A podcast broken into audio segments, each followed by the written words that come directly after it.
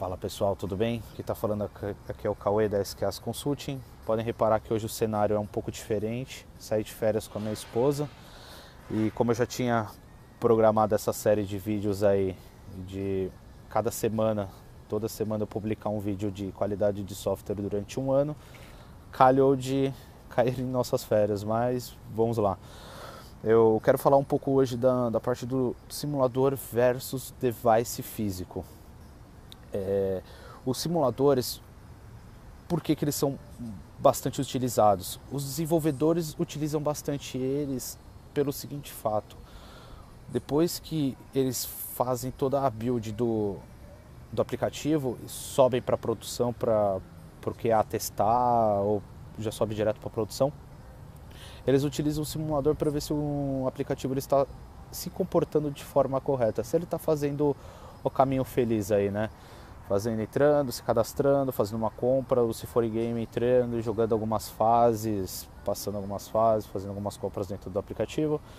O desenvolvedor utiliza bastante o simulador para esse tipo de questão.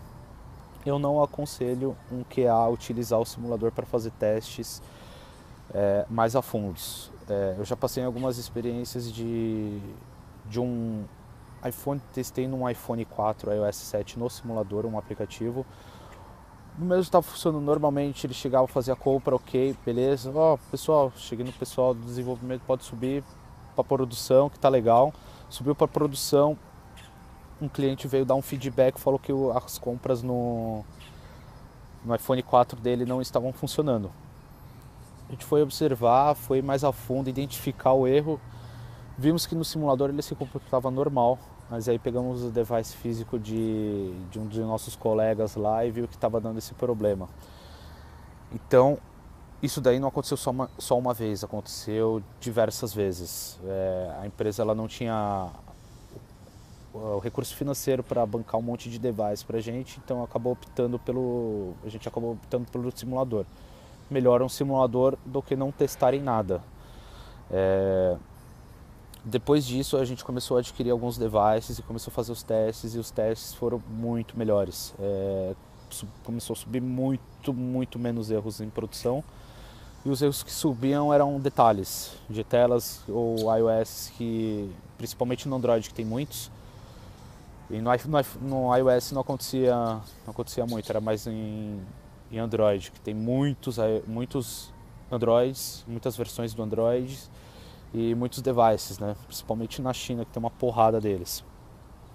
Então, assim, é, sempre que vocês puderem, optem por testarem em devices físicos, não testem em simuladores. Os desenvolvedores utilizam simulador, sempre, sempre. Eles sempre vão utilizar rar, raros os que vão utilizar o device para ver se o aplicativo está rodando normalmente. Então, fica aqui uma dica: é, sempre que vocês entrarem numa empresa ou estiverem numa empresa que está desenvolvendo algum tipo de aplicativo, eles não têm device físico, providencie.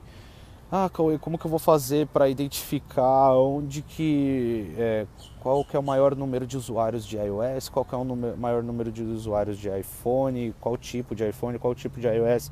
Que o pessoal aí do mundo ou do Brasil está utilizando mais. Eu vou colocar um link aqui embaixo na descrição do vídeo, onde mostra todos os os gráficos, mas é mundialmente, não em específico no Brasil. No Brasil eu não encontrei nada parecido. Se vocês, se vocês souberem de algum, coloquem o link aqui no, nos comentários que eu vou, que eu publico um vídeo falando um pouco desse, desse site. Esse site que eu vou colocar aqui embaixo é um Mix, Mix Panel, se eu não me engano.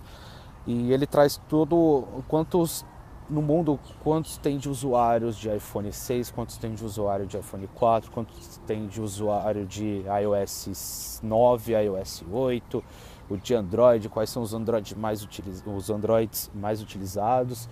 E com isso dá para a gente ter uma base para poder adquirir um device específico da nossa área. Por exemplo, eu vou desenvolver um, um aplicativo para usuários de iPhone 6, porque os meus clientes são maiores são de usuários de iPhone 6. Eu vou dar uma olhada lá nesse site, verificar qual que é a versão do iOS mais utilizada no, no iPhone 6 e vou comprar um device com esse tipo de sistema operacional, que seja lá o 9, por exemplo.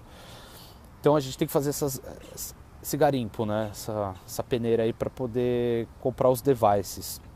Hoje em dia tem um laboratório só de, de devices que fica no, no, tem no Rio de Janeiro e tem no em São Paulo também e fora do país tem bastante também tem se eu não me engano acho que uns cinco laboratórios em diversos países aí a Esquias ela trabalha somente com device físico não trabalhamos com simuladores a gente tem aí por volta de uns 15 devices aí para tanto iOS quanto Android para fazer os testes né então fica mais fácil, a cobertura fica melhor e tudo mais.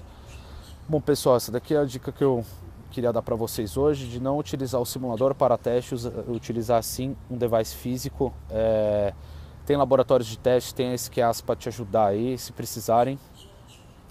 E fica essa dica aí. E qualquer coisa, feedbacks no comentário, precisando de mais ah, Cauê, eu tô com mais dúvidas, você não abordou muito bem o assunto. Coloca aqui embaixo o comentário que a gente vai abordar nos próximos vídeos. Eu respondo os comentários sempre ativos aí.